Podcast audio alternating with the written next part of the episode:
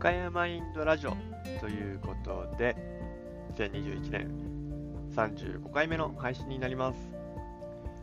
香川県でスポーツトレーナーとして活動をしております赤山亮介と申します。昨日は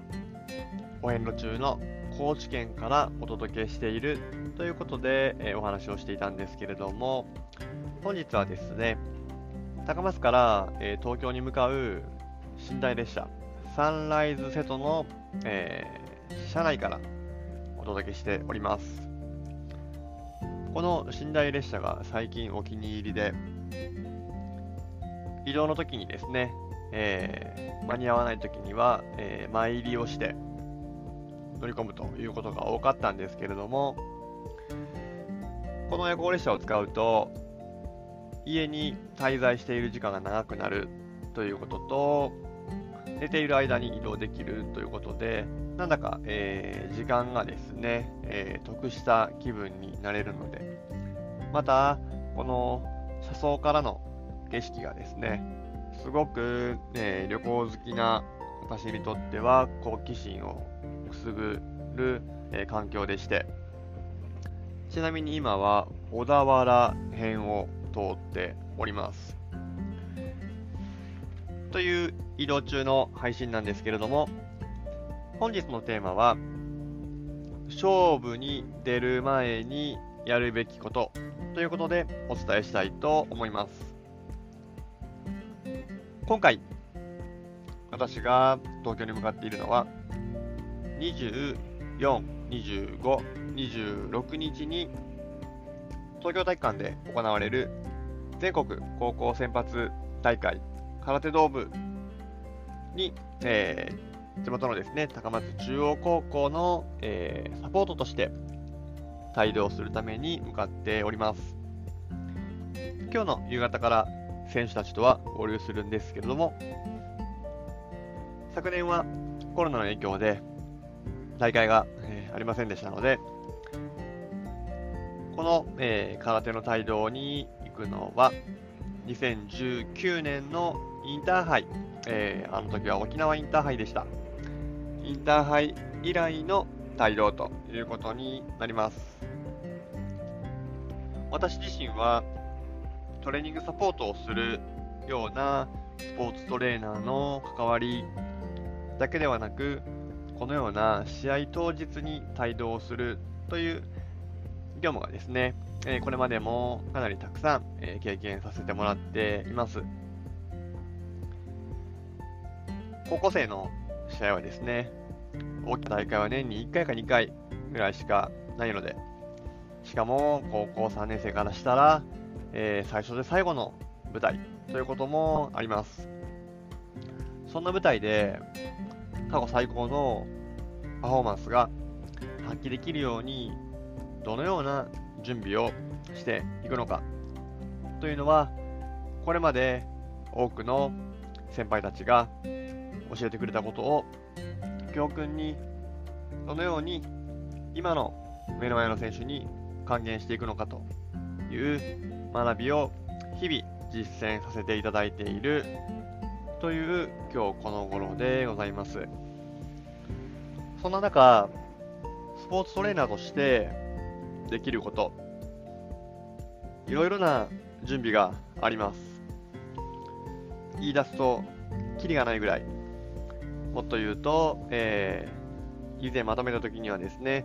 行獣座がの項目が222個ぐらいあったんですけれども、その時よりも今は増えていますが、その全ての行獣座がは、最後はサポートしている選手が最高の結果を出すためという前提で行獣座が、えー、日々ですね、いろいろなものに意識を向けています。その中、自分自身が帯同するという、え、大会前に、ここ2、3年必ず、えー、していることは、家の掃除を丁寧にして出かけるということをしています。今回は春分の日に、えー、重なっていたということもあり、玄関を人生で一番というぐらいに大掃除して、あまり片付いていなかった寝室を掃除して、書斎を掃除して、デスク周りを整理して、パートナーが台所の掃除とお風呂の掃除をしてくれて、その上で気分よく出発することができました。何か大きな試合に向かうときに心の中に少しでももやもやっと引っかかるものがあったのでは最高のパフォーマンスを発揮することは難しいです。その心のもやもやっとしたものを構成するものが何なのかというのはここ数年心の伸びしろに向き合い続けることによってどういう行動をするとすっきりしてどういうことが積み重なってくるともやもやもやもやしてきてどういう習慣が続くとそのもやもやすら気づけないような状態になるのかということが整理することができました。今回の大掃除では、えー、靴を数足と、えー、服もですね、断捨離することができ、また、勝負の舞台に行く上で、今までは考えられなかったけれども、こういうものがあったらいいなと思うことを、今回は、えー、準備して持ってくることができました。具体的に言うと、自分自身、えー、赤山自身のコンディションを整えるために使えるツールや、えー、空間や、えー、まあ、場所一緒ですね。空間を少しでもいい状態にするために使えるものというものを今回は持ってくることができました。まあ、例えばそれはスピーカーとかですね、えー、お香とかいろんなものがありますけれども、ホテルに火、水、木と3泊します。1日だけの試合帯同では気づけない多くの視点を選手から学ばせてもらいつつ最高の結果がこのポッドキャストでも共有できるように最後の最後まで気を引き締めて準備をしていきたいと思います昨年の4月からこのポッドキャストを始めているので、ポッドキャストを始めてから長期帯同はおそらく初めてになるのかなだと思います。2020年は帯同がほぼなかったので、2019年は実はですね、年間で70日ぐらい、えー、現場で帯同していました。本当に、えー、合宿や遠征、大会に帯同することが多い仕事をしているので、